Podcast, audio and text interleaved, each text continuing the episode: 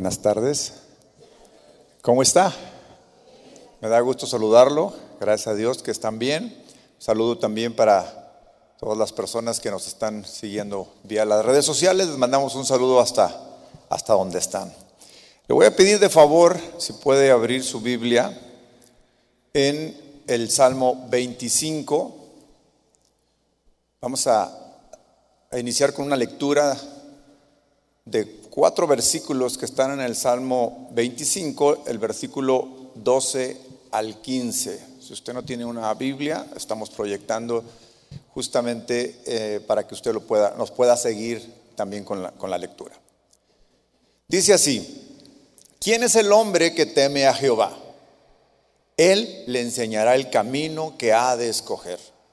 Gozará él de bienestar y su descendencia heredará la tierra. La comunión íntima de Jehová es con los que le temen y a ellos hará conocer su pacto.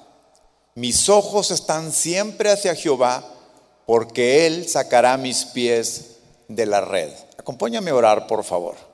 Señor, gracias, te damos esta tarde. Gracias porque estás en este lugar con nosotros. Gracias porque estás en nuestros corazones. Gracias porque en todo momento tú reinas y en todo momento tú estás con el control de todo. Venimos ante tu presencia hoy, Señor, para ser expuestos a tu palabra, buscando en ella, Señor, instrucción, buscando en ella crecimiento, buscando en ella sabiduría, Señor. Gracias Dios te damos en el nombre de tu Hijo amado Jesús. Te pido, Señor, que me ayudes, me guíes, me pongas, Señor, tus palabras, Señor, en mi boca, para que tu pueblo sea edificado.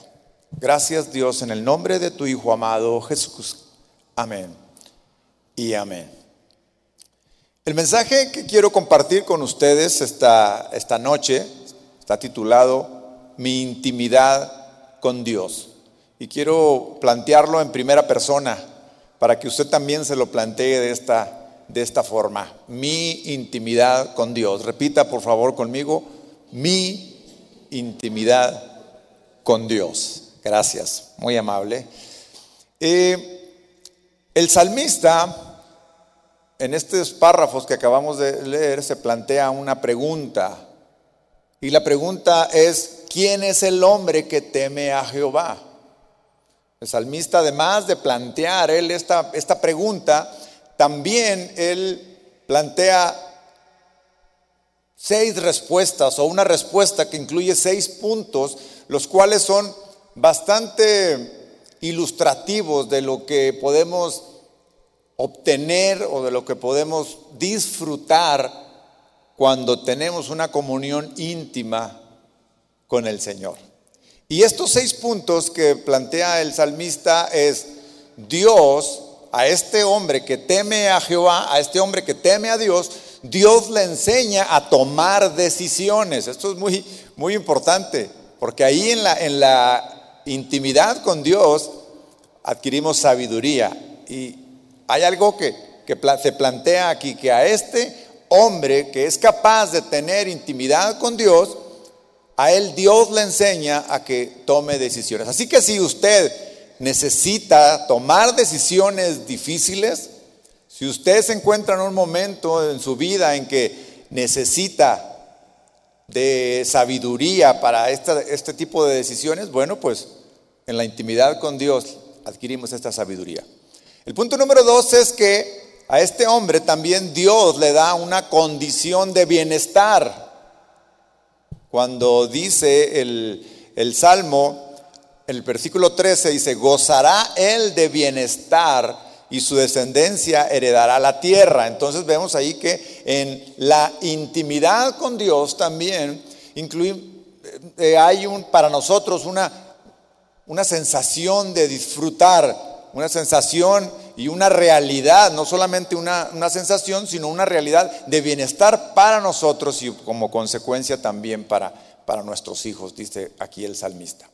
En el punto número 3 aparece que es un hombre, este hombre que tiene intimidad con Dios, es un hombre, perdón, es que este hombre que tiene eh, temor de Dios es un hombre que tiene intimidad con Dios. Y aquí encontramos en, en primera instancia la relación que existe entre intimidad y temor a Dios.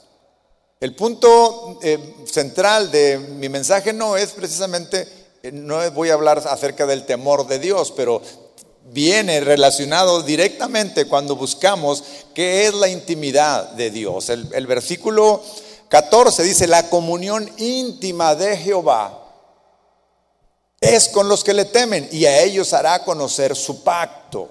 Eh, de hecho, otro punto más, el punto número 4 hacia las las respuestas que se plantea el salmista cuando dice, ¿quién es este hombre que teme a Jehová? Dice, es un hombre al cual Dios le revela sus secretos. Y esto es algo realmente de, muchísima bendición porque todos nosotros sabemos que Dios tiene para nosotros un propósito específico para cada quien. Para cada uno de nosotros Dios tiene un, propósito en nuestra vida cómo, Él se relaciona con nosotros, cómo Él trata con nosotros, cómo Él nos guía. A cada uno de nosotros lo hace de manera individual. Y es importante que nosotros conozcamos ese propósito. Y la única forma de conocer ese propósito que es secreto para todos los demás, pero no debería de ser secreto para mí, porque es algo que yo debo de conocer, algo que yo debo de saber, es que justamente si no tengo intimidad con Dios, no voy a, me voy a perder de saber cuál es el propósito que Dios tiene para mí y muchos otros secretos. El salmista contesta aquí él mismo que el hombre que teme a Jehová, a él Dios le revela sus secretos. Esto es maravilloso, que Dios nos revele los secretos que él tiene guardados. También como punto número 5 dice que es un hombre, dice, ¿quién es ese hombre que teme a Jehová? Como punto número 5 dice, es un hombre que siempre, siempre, o sea, continuamente, cuando vemos esta palabra, debemos de, de destacar que cuando dice siempre es que es continuamente busca a Dios. La comunión íntima de Jehová es con los que le temen, dice, y a ellos hará conocer su pacto mis ojos están siempre, mis ojos están siempre hacia Jehová. Y luego viene el punto número 6, porque Él me libra de todos los peligros, porque Él es el que sacará mis pies de la red, dice el versículo número 5. Entonces, eh, es muy interesante ver que en esta pregunta que plantea el salmista y que al mismo tiempo pone las respuestas, seis puntos importantes, es que de estos seis puntos que están plasmados aquí en la respuesta del mismo salmista, es que cuatro de ellos, cuatro de ellos manifiestan una acción que Dios hace hacia el, hacia el que le teme. Es, decir, le enseña, Dios le enseña, Dios le hace estar en bienestar, Dios le revela sus secretos y Dios lo libra de los peligros. O sea, ahí hay cuatro puntos de los seis en donde es acciones de Dios hacia aquel que le teme. Pero luego es muy interesante que hay dos puntos más en los cuales son acciones, digamos, que el hombre que teme a Dios debe hacer para estar justamente en esa intimidad con Dios. Y es el punto número tres que yo les decía, es un hombre que tiene intimidad con Dios. Aquel que tiene intimidad con Dios llega a conocer tanto a Dios que le teme en todo tiempo, dice el punto número, el punto número cinco, es, es un hombre que siempre, siempre siempre. Entonces aquí hay de alguna forma una responsabilidad muy fuerte para nosotros, porque créame, la responsabilidad de Dios Él la cumple cabalmente. Pero nosotros cumplimos con esta, con esta, es decir, hay manera de ver si nosotros nos encontramos en, en, intimidad. Este salmo es, es el, que, el que le da título a, mi mensaje, que es mi intimidad con Dios. Y, así como el salmista se plantea una, una pregunta, ahí a mí me gustaría plantearnos hoy como un punto de partida una pregunta también nosotros, para que podamos ir a lo largo del, del mensaje, podamos ir identificando las respuestas a esta pregunta que quiero que nos planteemos, que es, ¿tengo intimidad con Dios? ¿O cómo es mi intimidad con Dios? Por eso le puse por título mi intimidad con Dios, justamente para que sea una, un punto de partida retador para nosotros y que el mensaje que, que, Dios tiene para nosotros hoy nos lleve, nos oriente a identificar si nosotros como cristianos tenemos una intimidad con Dios. Si tenemos una intimidad con Dios o cómo es esa intimidad. Yo estoy seguro que en la medida que nosotros nos planteamos esa pregunta, esa pregunta nos obliga a contestárnosla.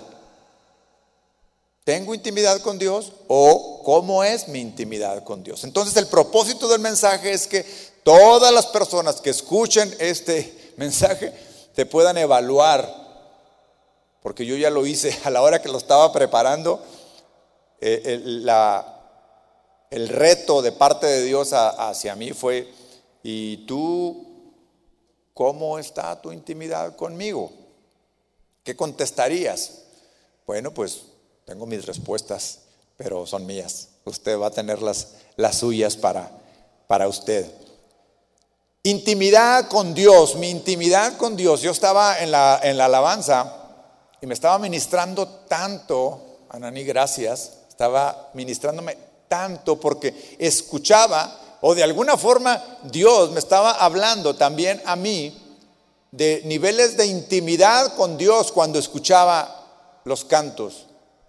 Y escuchaba las frases, conocerte es mi deseo. Wow. Adorarte es mi deleite.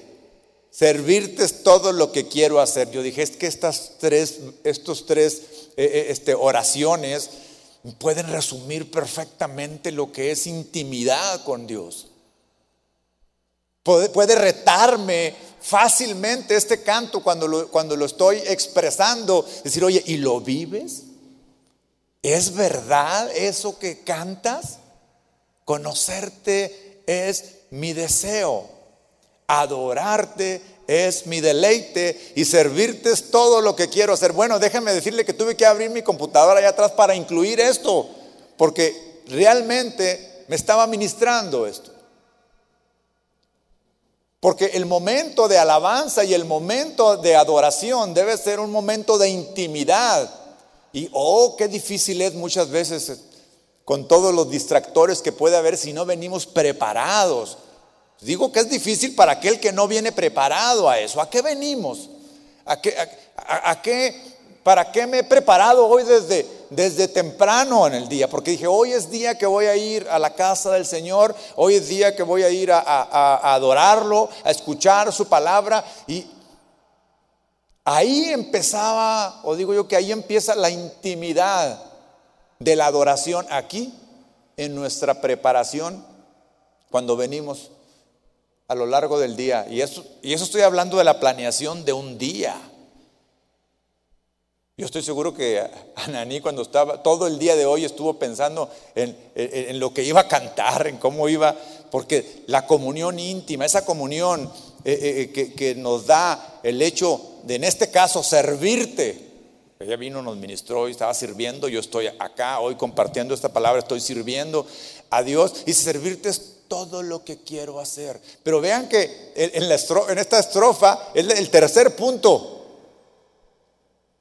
Primero quiero conocerte, quiero adorarte y quiero servirte. Porque muchas veces el servicio puede ser un obstáculo para estar en comunión íntima con Dios, porque son tantas y tantas actividades las que nos llenan todo el día que no permiten, o, mejor dicho, ponen una condición ideal para que nos distraigamos de la comunión íntima con Dios. Pero luego vino otra, otra canción, ya no vivo yo, vives tú en mí. Y dice, completo estoy, no necesito más. perfeccioname en tu amor, es algo que dice, bueno, es una conversación con, muy íntima. Es una conversación con, con Dios. Fuera de ti nada deseo, lejos de ti nada soy. Jesús, Jesús, plenitud del Padre eres tú. Nadie hace rebosar mi corazón como tú. Quiero invitarlos a que cada tiempo y cada momento en donde estamos aquí, dispuestos para adorar a Dios, sea un momento de intimidad con Dios. Porque así fue planeado el momento, porque así fue planeada esta parte de la, del servicio. No es para rellenar un, tiempo, no es para esperar a que vengan los hermanos que llegan tarde y que escuchen la, la predicación, no, es un tiempo planeado justamente para entrar en intimidad con Dios y escuchar su voz claramente y preparar nuestro corazón. ¿Sabe para qué? Preparar nuestro corazón para darle respuestas a Dios cuando venga la palabra y confronte nuestras vidas. O para darle respuestas a Dios cuando venga la palabra y nos dé refresco y nos dé un refrigerio. Porque eso es lo que hace la palabra. Ya hablé mucho de intimidad porque tuve que detenerme porque no podía eh, eh, evitar compartir con esto con ustedes que me, que me eh, bendijo mucho en la hora de la, de la alabanza, pero intimidad, intimidad, intimidad. ¿Qué es? ¿Cómo es? ¿Qué significa? El diccionario Oxford dice que intimidad es relación de amistad muy estrecha y de gran confianza. Bueno, vayamos evaluando si con Dios tenemos esta relación de amistad muy estrecha y de gran, de gran confianza. Intimidad también define Oxford como el aspecto interior o profundo de una persona que comprende los sentimientos, tanto la vida familiar o relaciones de amistad con otras, con otras personas. Ahora, la Real Academia de la lengua española le agrega una definición también interesante porque le agrega el tema espiritual. Dice que intimidad es una zona espiritual íntima y reservada de una persona o de un grupo, especialmente de una, de una familia. Ahora, entonces, la intimidad es la zona abstracta que una persona reserva para un grupo muy acotado no es con todos. Este, este, nivel de intimidad no la tenemos con todo mundo. Es solamente con un grupo limitado. Generalmente es nuestra familia o son amigos muy íntimos. De hecho, le llamamos amigos íntimos, aquel que es un amigo especial. Sus límites no son muy precisos, pero en realidad dependen de la circunstancia en que nos encontramos en cada, con cada uno de estos de, estos amigos íntimos o familia. La intimidad puede estar asociada a cierta información que, que no desea ser compartida, algo que esto es mío y que solamente lo puedo compartir con alguien muy, muy especial. Ahora, la palabra que en este salmo fue traducida como intimidad, del, original eh, al hebreo a nuestro español, también puede ser traducida como secreto, como compañía, como comunión, como consejo. También se puede traducir, de, esta, de esta forma. Entonces, es muy importante que nosotros seamos conscientes que nosotros fuimos creados para tener comunión con Dios. Y de ahí debemos de, de partir. La comunión o compañerismo es una necesidad que todo el ser humano vivimos porque como vivimos en sociedad, todos vivimos en sociedad, en primer lugar nos relacionamos con la familia, con amigos, con compañeros de trabajo, con, con compañeros de escuela, después cuando uno se independiza y se casa, vivimos en sociedad con la esposa, vivimos en sociedad con los hijos. Entonces, en todo momento nos estamos relacionando, estamos teniendo comunión. Y en esa comunión es en donde entra esta, esta intimidad. Entonces, es una necesidad del ser humano, la comunión, la comunicación, el relacionarse, es una necesidad que solo Dios puede satisfacernos a plenitud. Y quiero hacer énfasis en este tema de que solo Dios puede eh, satisfacer esta necesidad a plenitud, porque mire, como resultado del pecado, lo que obtuvimos fue justamente lo contrario. El pecado nos aleja de Dios. El pecado es separación de Dios. El distanciamiento entre Dios y el hombre ha venido por causa del pecado. Entonces Dios viene a resolver ese, ese problema cuando por medio de nuestro Señor Jesucristo viene y muere por nuestros pecados y nosotros nos arrepentimos de ellos y Él nos hace nuevas criaturas y restablecemos una comunión con Dios. Pero cuando les digo que la comunión, el relacionarnos, es una necesidad del ser humano, por lo regular, cuando no se conoce a Dios, pues entonces lo que tendemos es a tener las relaciones familiares, de amigos, y empezamos a buscar ahí aquellos amigos íntimos, ¿sí o no?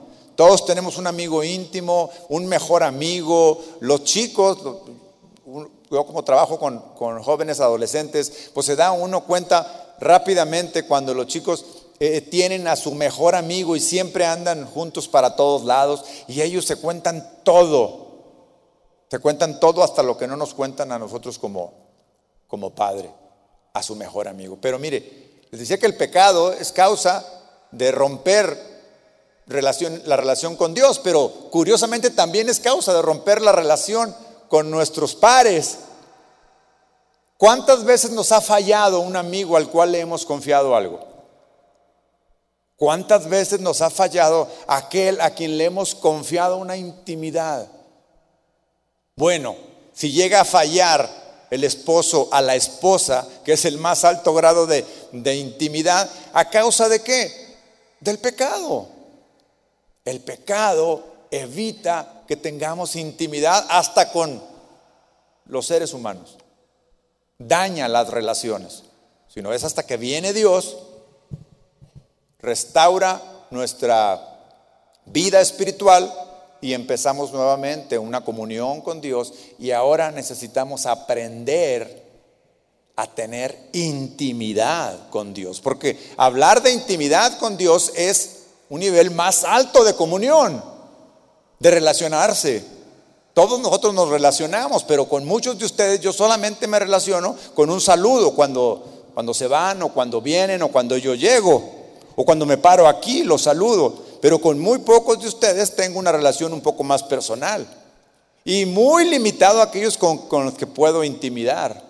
Intimidar es decirles algo de mi familia, platicarles alguna situación difícil. Bueno, necesitamos, necesitamos aprender. Fuimos creados para tener comunión con Dios y con nuestro prójimo, por supuesto. Cuando Dios dijo, no es bueno que el hombre esté solo, le haré una ayuda idónea, tenía por lo menos tres propósitos, por lo menos entre muchos otros, o por lo menos son los que yo alcanzo a ver en, en el texto. Bueno, en primer lugar, poblar la tierra después de la creación. Y por supuesto que el hombre no podía solo necesitaba de la mujer y ahí viene la cómo se intimida el hombre y la mujer para ayudar o para eh, cumplir con el propósito que Dios tenía de poblar la tierra. Pero también viene otro propósito que es compañerismo, acompañarnos. Ahí desde, desde, la creación Dios empieza a establecer las relaciones sociales que habrá en la tierra y el primer, la primera sociedad que estableció es el matrimonio compañerismo. Dígame si no es la relación entre personas de más alto nivel de intimidad. Pues debería de serlo. El más alto nivel de intimidad. Y propósito número tres, por supuesto, y creo que es el más grande, comunión entre Dios y su creación. Es decir, con nosotros. Poblar la tierra, compañerismo entre hombre y mujer y comunión entre Dios y su creación. Por esta razón, los dos mandamientos que cumplen toda la ley que, dijo nuestro Señor Jesucristo es amarás al Señor tu Dios por sobre todas las cosas, con todas tus fuerzas, con toda tu alma. Y luego dice, y a tu prójimo como a ti mismo. Se fija cómo estos dos mandamientos que Jesús nos dejó eh, eh, claro, que cumplen toda la ley, habla de una relación entre Dios y el hombre y de una relación entre Dios y el prójimo. Ahí está justamente que para eso fuimos creados, para tener comunión con Dios. No fuimos creados para estar solos, fuimos creados para relacionarnos, para compartirnos, para expresarnos. No fuimos creados para reprimir nuestros sentimientos guardándolos en el interior. Tenemos que sacarlos. ¿Y qué mejor que sacarlos a quién? A nuestro Dios. ¿Cómo te sientes hoy? ¿Cómo se siente usted hoy? ¿Qué sentimiento tiene hoy? ¿Tiene un dolor? ¿Tiene una necesidad? ¿Tiene un deseo? ¿Se lo ha expresado a Dios así abiertamente? ¿Ha llegado a esta, a esta intimidad? Entre los seres humanos la intimidad, por supuesto, más preciosa y de más alto nivel es la, de, la del matrimonio. Con el propósito de enseñar al hombre lo que es la intimidad completa, le ordenó que se uniera a su mujer. Entre seres humanos esta es la unión más completa y la más parecida a la relación que tenemos con Dios. No es con amigos, no es con hermanos, no es con nuestras mascotas, tampoco es con los padres la más alta comunión. De hecho, en un momento de la vida tenemos que dejar a nuestros padres, ordenado por Dios. Entonces, cuando usted se fija, el matrimonio, esa unión que ha sido ordenada por Dios, establecida de Dios, es justamente para tener entre nosotros el más íntimo, el más grande y más alto nivel de intimidad entre dos seres humanos. ¿Cómo está nuestro nivel de intimidad en nuestro, con nuestro, en nuestro matrimonio? mi esposa, con su esposo, si tiene un esposo, ¿cómo, cómo es? Porque eso refleja mucho el nivel de intimidad que tenemos con Dios. Sin embargo, si, si nos prohíbe dejar, por ejemplo, no no nos prohíbe dejar a nuestra esposa, nos dice, dejarás a tu padre y a tu madre y te unirás a tu mujer y estarás con ella por siempre, dice en el Nuevo Testamento. Lo que Dios unió no lo separe. Entonces vemos claramente cuál es la intención de Dios de nuestro más alto nivel de intimidad y relacionamiento entre hombres. La Biblia lo marca perfectamente bien. Efesios 5:31. Acompáñeme, por favor. Dice, por eso el hombre dejará a su padre y a su madre y se unirá a su mujer y los dos serán un solo ser, unión. Grande es este misterio, pero yo digo esto respecto de Cristo y de la iglesia. Por lo demás, cada uno de ustedes ame también a su esposa como a sí mismo y ustedes, las esposas, honren a sus esposos. Entonces, ahí está claramente el más alto nivel de intimidad entre los hombres. Pero el más alto nivel de intimidad al que hemos sido llamados es el de nuestra intimidad con Dios. Porque de alguna forma, con nuestra esposa, cuando salimos a trabajar, cuando nos vamos a un lugar, pasamos tiempo separados por alguna razón. Ella en sus actividades, yo en los míos, y en ese momento hay una, nos desconectamos. Pero con Dios nunca nos desconectamos. Con Dios constantemente y está en todo momento, ahí está Dios.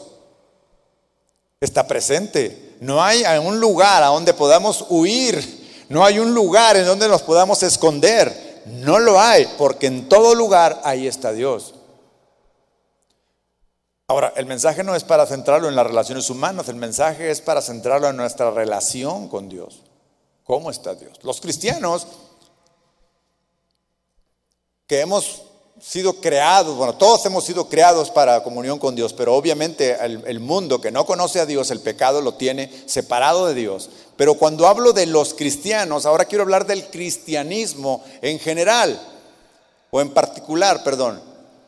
El cristianismo no, no es una religión, decimos que es una relación. No sé si usted ha escuchado mucho esta, esta frase cuando, ah, eres cristiano, ¿y de qué religión eres? Y entonces evitamos o de alguna forma eh, eh, queremos desviar el, tema de la conversación de nuestra, de nuestra relación con Dios hacia una religión. No queremos que se establezca que yo tengo una religión. Y hacemos énfasis en que tengo una relación. ¿Sí ha escuchado esta frase? es que ser cristiano no es una religión. El cristianismo es una relación.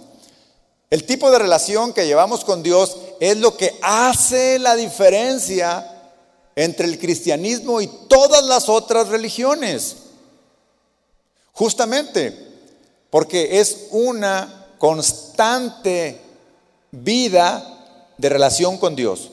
Todo momento. Un cristiano no podemos separarnos de Dios, no podemos desconectarnos de Dios, no hay nada que podamos hacer independiente de Dios y no hay algún lugar en donde podamos apartarnos de Dios. Ahí está Dios siempre. Entonces, justamente es la relación o la comunión y en el grado más alto la intimidad con Dios lo que hace la diferencia entre el cristianismo y cualquier otra religión. Desconozco cuál sea su trasfondo religioso, es decir, de, qué religión venga antes de usted ser cristiano, pero, pero le puedo platicar de mi trasfondo. Yo suponía que creía en Dios antes de venir a ser cristiano. Suponía que creía en Dios, suponía que existía un Dios porque eso me enseñaron. Nunca lo cuestioné, tampoco lo dudé, pero mucho menos confiaba en Él como para llevar una comunión íntima con Él. ¿Qué es esto? Religión, tradición. ¿Sí? ¿Crees en Dios? Sí, pero de alguna forma mi actitud era, Dios tiene su espacio y yo tengo el mío y en algún momento o en alguna circunstancia nos cruzaremos. Eso fue lo que me enseñaron en la religión. Mi familia eso, eso hacía, yo no sé a usted, era una eh, fe, si se puede llamar fe, sin compromiso. Era una fe separada en algo que, ni siquiera estaba seguro porque suponía que existía Dios, pues así me lo habían enseñado. Pero eso fue lo que a mí me, enseñaron. Entonces, curiosamente nosotros como cristianos eh, estamos en un tiempo el cristianismo en general, ahora hablo del cristianismo en general, estamos en un tiempo en que se vive solo como, como si fuera justo una religión, sin compromisos, sin intimidad, fuera de la iglesia soy una cosa, dentro otra, y en general así es. Y, tristemente eso lo estamos Estoy hablando de cristianos y eso lo estamos transmitiendo a las siguientes generaciones, a nuestros hijos. Entonces, sin querer, sin planearlo, estamos transmitiendo a nuestros hijos justamente la religión como nos la transmitieron a nosotros.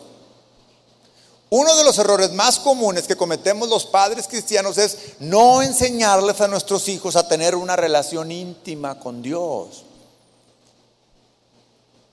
Sin darnos cuenta nos estamos limitando a enseñarles tradiciones, enseñamos solo prácticas y confiamos en que esto es suficiente. Creemos que nuestros hijos serán buenos cristianos solo porque los traemos a la iglesia. Y dejamos por un lado que la salvación es por fe y esta fe no crecerá en nuestros hijos hasta que ellos tengan un encuentro personal con Dios íntimo. Estamos, ¿Qué estamos transmitiendo a las siguientes generaciones? El comportamiento promedio de un padre cristiano es, bueno, nace nuestro bebé, Lo traemos, lo presentamos aquí ante la congregación, ante Dios. A partir de ahí lo llevamos al cunero. A la edad escolar lo llevamos a la escuela infantil. A los 12 años lo mandamos a los adolescentes. Vea cómo hay un cambio. Cuando son bebés los traemos y los presentamos. Los llevamos al cunero.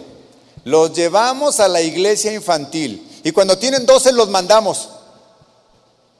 Los mandamos a la iglesia juvenil.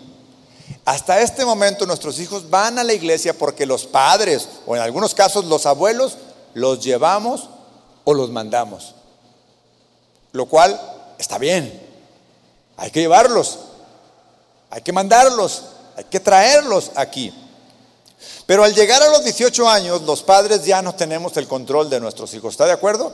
Bueno, muchas veces antes. Yo he estado ministrando últimamente padres que a los 15 años ya hacen lo que el muchacho desea. Y digo, el padre hace lo que el muchacho desea. Ya no se diga que el muchacho hace lo que le da su gana. Claro. Entonces, ya perdemos el control sobre nuestros hijos y en algunas ocasiones les decía que sucede muy, a muy temprana edad. Ahora, antes de la pandemia, déjame le digo porque esto tengo datos reales y datos locales y de primera mano. Antes de la pandemia, nosotros teníamos en la iglesia juvenil en los tres servicios entre 300 a 350 adolescentes. Y en la iglesia infantil debe de haber 500, no sé, niños. Después de la, de la, pandemia, uh, bajó muchísimo. Entonces cuando yo veo cuántos niños teníamos y cuántos adolescentes teníamos, 300 adolescentes antes de la pandemia, y hoy voy a la iglesia de jóvenes, a la iglesia juvenil, 18 y más, y veo solamente 100, 120, cuando hacemos un evento 150. ¿Dónde están los demás adolescentes? ¿Dónde están? ¿Dónde quedaron? Tomaron la decisión de ya no asistir a la iglesia, aunque la mayoría de ellos se siguen llamando cristianos. Y aquí entra lo que les decía, por religión. Se siguen llamando, pero no conocen, no saben lo que es una intimidad con Dios. Porque cuando eran pequeños no se los enseñamos como padres, como tal. Porque cuando los traemos a la iglesia, los llevamos, están dos horas máximo expuestos a una administración, tanto de alabanza como de palabra. Dos horas a la semana, no más. Los maestros hacen un esfuerzo muy grande, se preparan, traen información, traen cosas para bendecir a nuestros hijos, pero eso no es suficiente la responsabilidad cae sobre nosotros como, como padres. Ahora, Dios nos dio una instrucción como padres. Nos ha dado instrucciones y le decía a los israelitas en Deuteronomio 6, del 1 al 9, dice, estos son los mandamientos, estatutos y decretos que el Señor su Dios me ordenó que les enseñara para que los pongan por obra en la tierra a la cual van a tomar posesión, para que todos los días de tu vida, tú Israel, y tus hijos y los hijos de tus hijos tomen, teman al Señor su Dios y cumplan todos los estatutos y mandamientos que yo les mando cumplir para que sus días sean prolongados. Vean que el versículo 2 claramente es que el mandamiento es para que todos los días, no solamente yo, sino que también mis hijos y hasta los hijos de mis hijos teman al Señor mi Dios. ¿Quién es el hombre que teme a Jehová? Aquel que tiene intimidad con él. Versículo 3. Oye Israel, asegúrate de poner por obra para que te vaya bien en la tierra que fluye leche y miel y te multipliques tal y como el Señor y Dios de tus padres te lo ha prometido. Oye Israel, el Señor nuestro Dios, el Señor es uno. Y amarás al Señor tu Dios con todo tu corazón y con toda tu alma y con todas tus fuerzas. Estas palabras que yo te mando cumplir estarán en tu corazón y se las repetirás a tus hijos y hablarás de ellas cuando estés en tu casa y cuando vayas por el camino y cuando te acuestes y cuando te levantes. Las atarás en tu mano como una señal y las pondrás entre tus ojos como frontales y las escribirás en los postes de tu casa y en tus puertas. En resumen, todos los días debemos de enseñar a nuestros hijos esto, enseñarles pero enseñarles que los mandamientos, pero no solamente enseñarlos, sino ponerlos por obra. Pero algo que me llama muchísimo la atención en la instrucción que se le da al, al pueblo de Israel antes de entrar a la tierra prometida es que dice, debes de hacer un plan para que no se te olvide. ¿Sí lo captas dónde es el plan? ¿Qué debo hacer para que estar en constante enseñanza a mis hijos y a la vez comunión, yo, mi comunión con Dios? Dice, átatelo a la mano como una señal, para que cada que digas, ay, esto me recuerda que debo enseñar a mis hijos a temer a Dios. Esto me recuerda que debo obedecer a Dios. Esto me recuerda que debo tener intimidad con Dios. Y el plan no solamente es átatelo a tu, a tu mano, Póntelo enfrente de, tu, de, tu, de tus ojos. Escríbelo en las paredes, escríbelo en las puertas, escríbelo en todos lados. ¿Por qué hace tanto énfasis Dios en esto? Porque el mundo ofrecerá muchos distractores. El mundo ofrecerá muchas otras cosas en las cuales seguramente pondremos la atención fácilmente y desviaremos nuestra comunión con Dios y iniciaremos una comunión con algo o con alguien que no es Dios.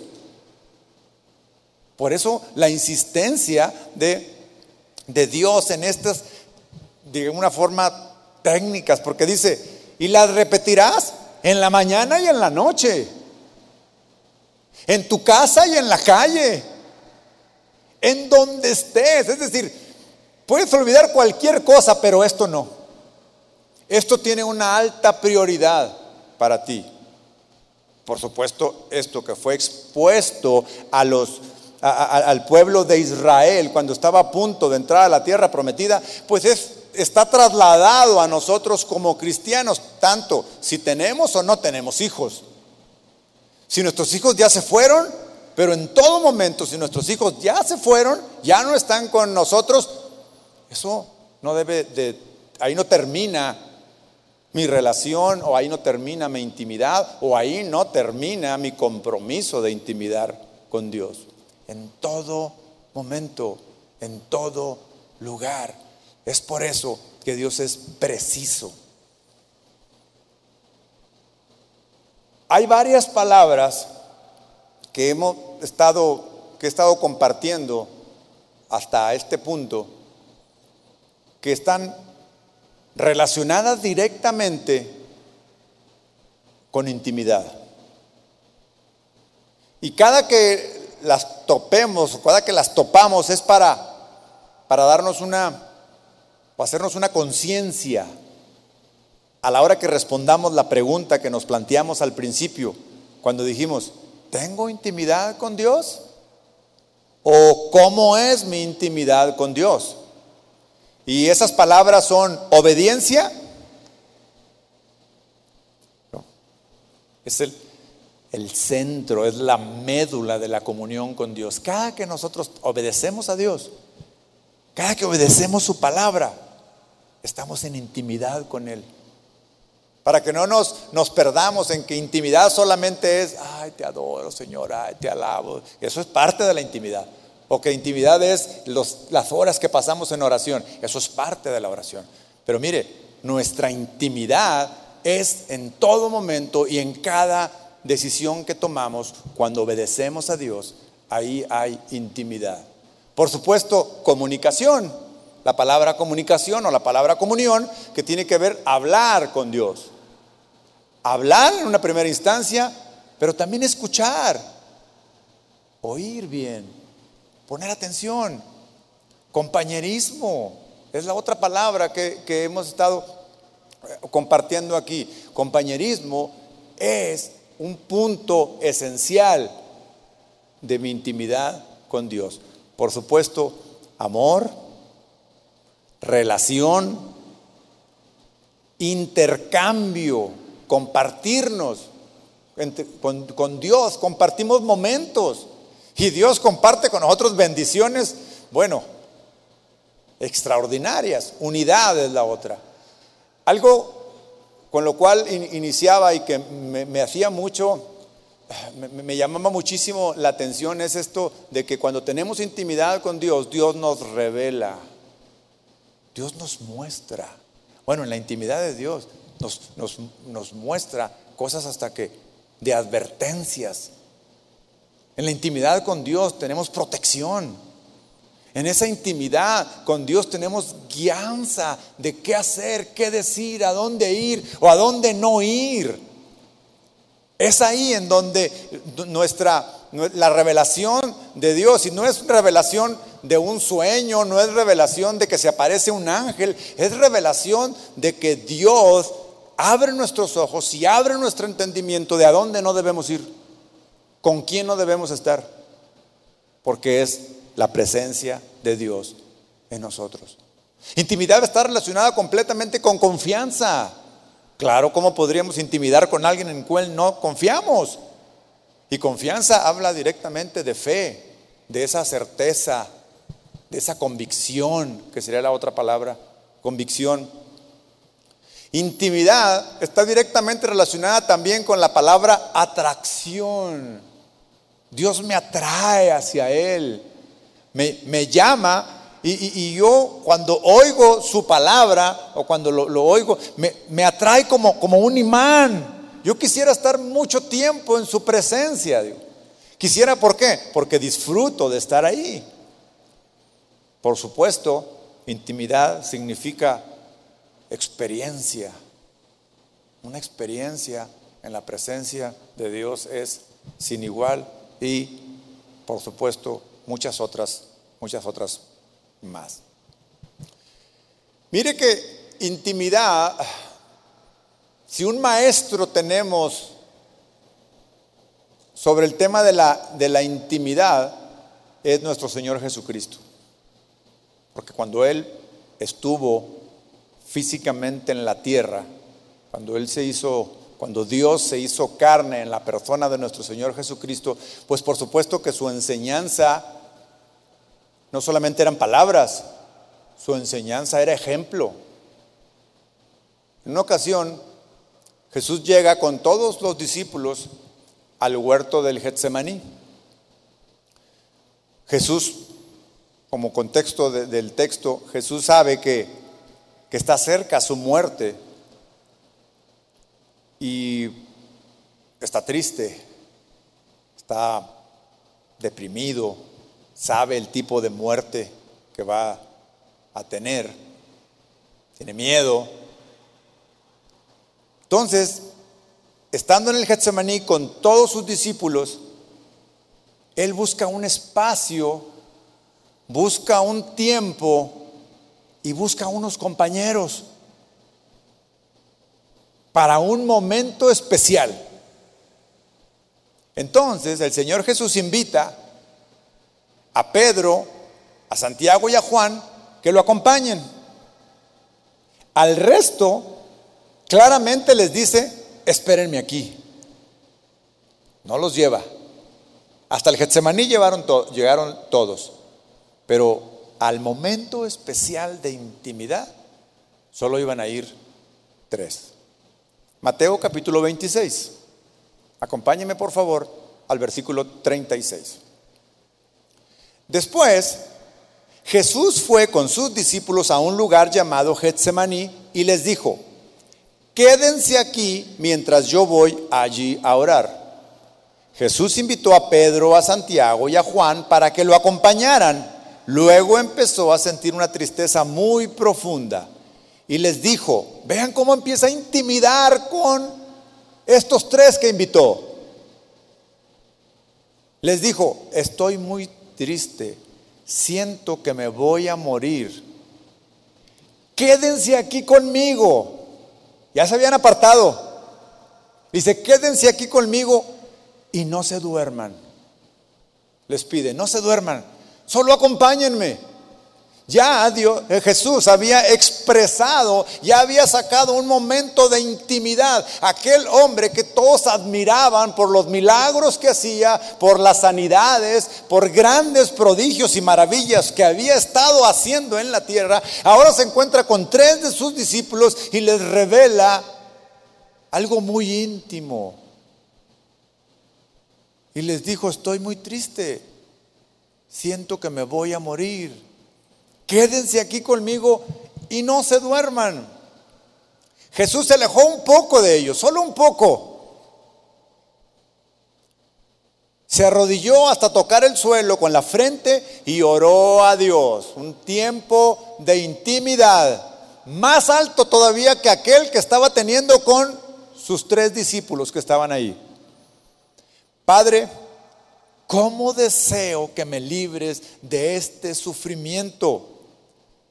pero no será lo que yo quiera, sino lo que tú quieras. Ahora Jesús está abriendo su corazón al Padre, lo mismo que les había dicho a sus discípulos, que estaba triste, ahora le está diciendo al Padre, ¿cómo deseo que me libres de este sufrimiento?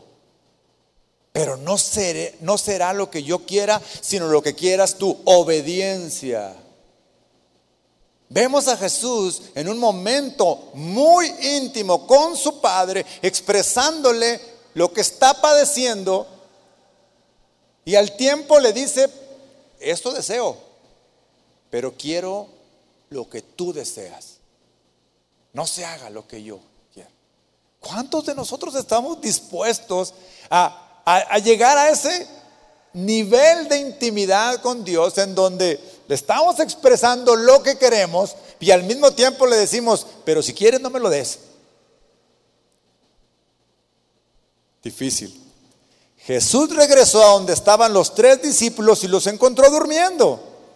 Entonces le dijo a Pedro, ¿no han pedido quedarse despiertos conmigo ni siquiera una hora? Ellos que tenían el privilegio tener el privilegio de acompañar al Señor a un lugar aparte, a un lugar íntimo, un momento especial, se durmieron.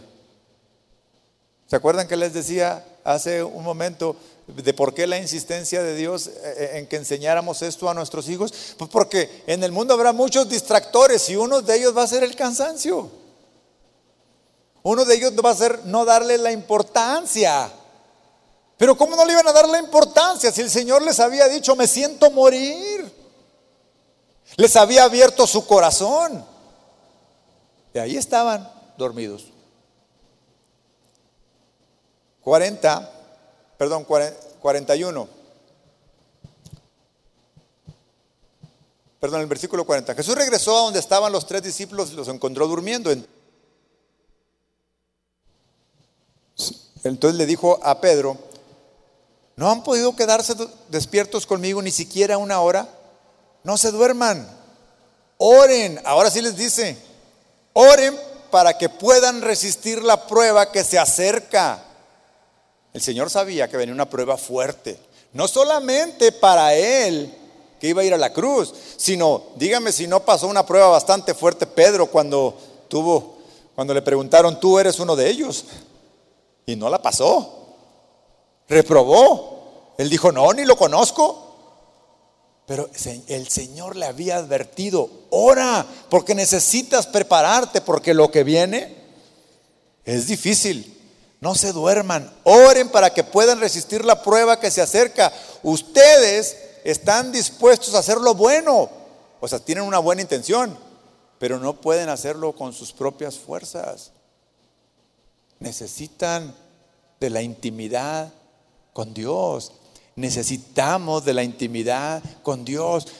Todos tenemos, todos los cristianos tenemos muy buenas intenciones para todo. Pero nuestras propias fuerzas, según las palabras del Señor Jesús, en nuestras propias fuerzas no lo podemos hacer. Necesitamos de ese tiempo de intimidad, que por supuesto, en este caso, está hablando de oración intimidad con Dios, tiempo con Dios, tiempo hablando con Dios, tiempo escuchando con Dios. Si ustedes recuerdan, el Señor dejó a, sus otros discípulos en un lugar y apartó un, un lugar y apartó un tiempo especial. Si nosotros no tenemos por práctica esto de apartar un lugar y apartar un tiempo para tener intimidad con Dios, prácticamente estamos dando respuesta a nuestra pregunta de un principio. ¿Tenemos intimidad con Dios? ¿O cómo es nuestra intimidad con Dios? Versículo 42.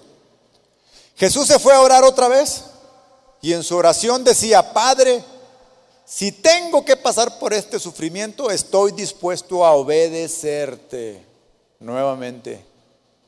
Ya no, esta segunda vez, el Señor no fue a expresarle su dolor, no fue a expresarle su sufrimiento, no fue a expresarle lo mal que se sentía. En esta segunda ocasión dijo, Padre, si tengo que hacerlo, lo voy a hacer. Si tengo que sufrir por esto, lo voy a hacer. Estoy dispuesto a obedecerte. Este nivel de obediencia solo es posible cuando tenemos una comunión íntima, pero íntima con Dios. Jesús regresó de nuevo donde estaban los tres discípulos y otra vez los encontró completamente dormidos, pues estaban muy cansados. Nuevamente se apartó de ellos y oró por tercera vez, repitiendo las mismas palabras con que había orado antes. Tres veces lo hizo. Insistió, insistió, insistió.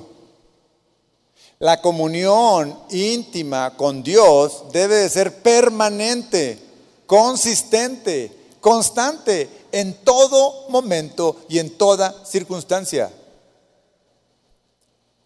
Luego volvió Jesús a donde estaban los tres discípulos y les dijo, ¿todavía están durmiendo? Ya vienen los malvados para, apresurar, para apresarme a mí, el Hijo del Hombre. Levántense y vengan conmigo. Allí viene el que me va a entregar. Cuando oigo estas, cuando leo estas palabras del Señor, cuando dice, levántense y vengan conmigo, nuevamente le dice, vengan conmigo.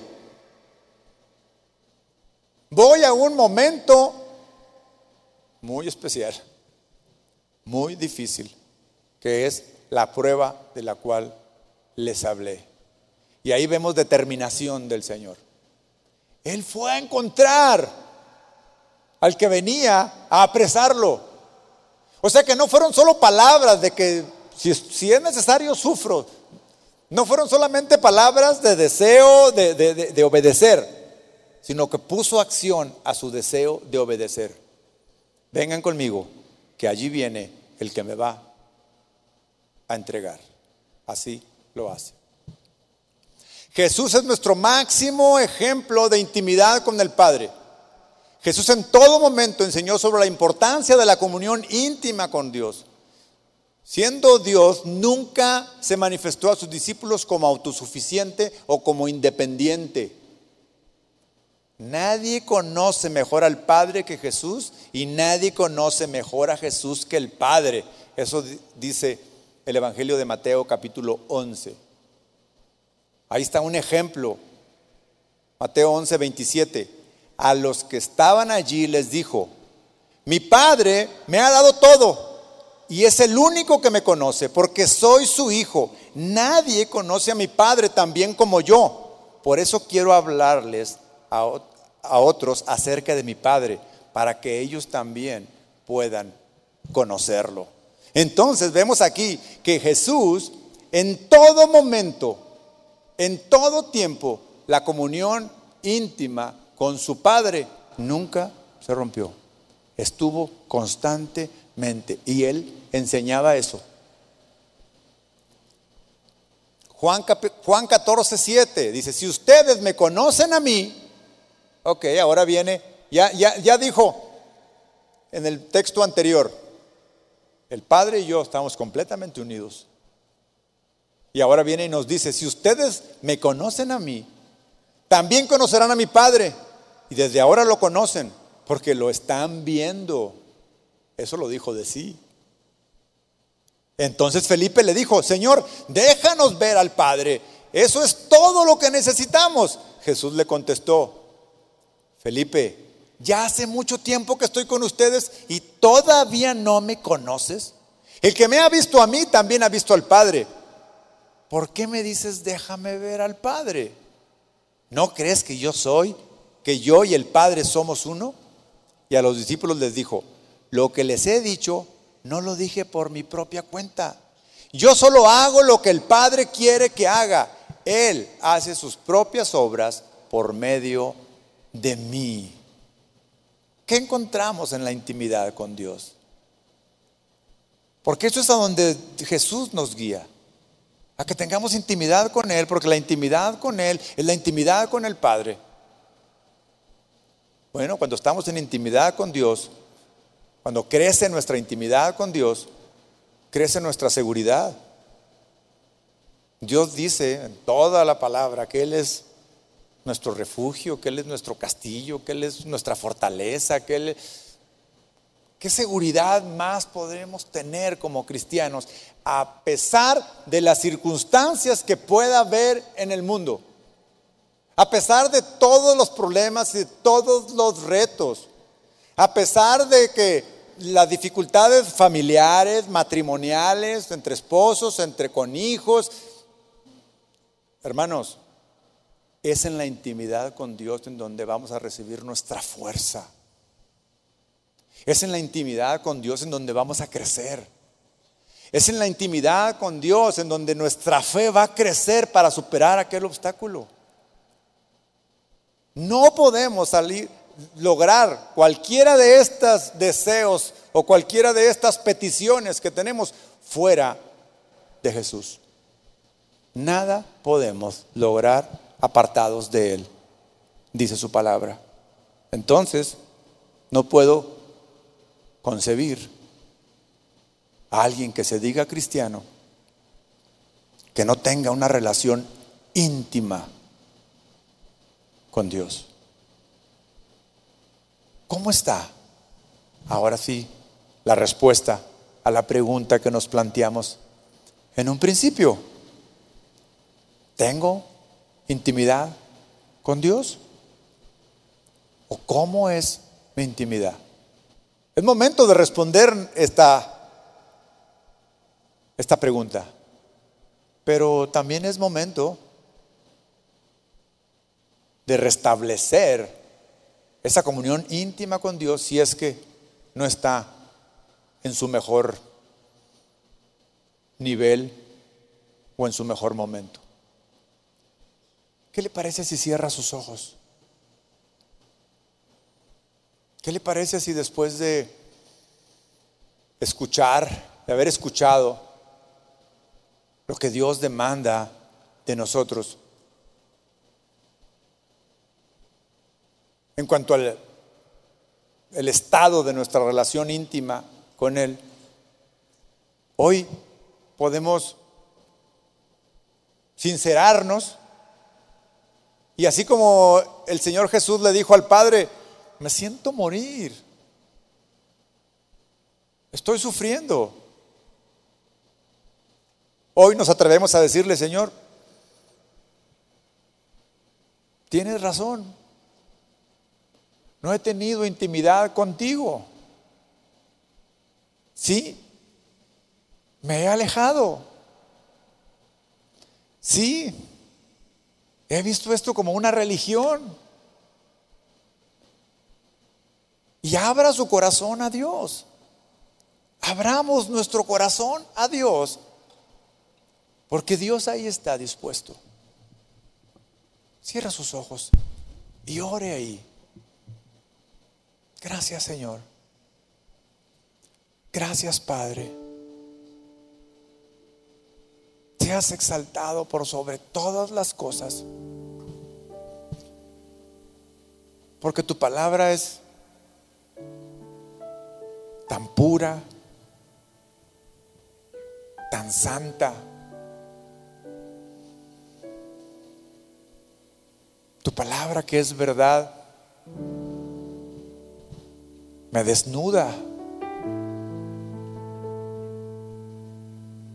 Tu palabra que es poderosa me revela el estado y la condición de mi corazón.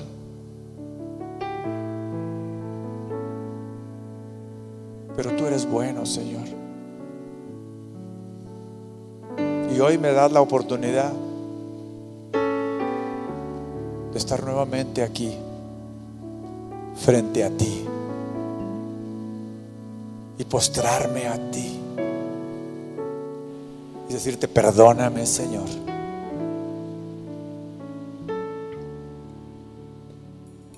Gracias, Señor.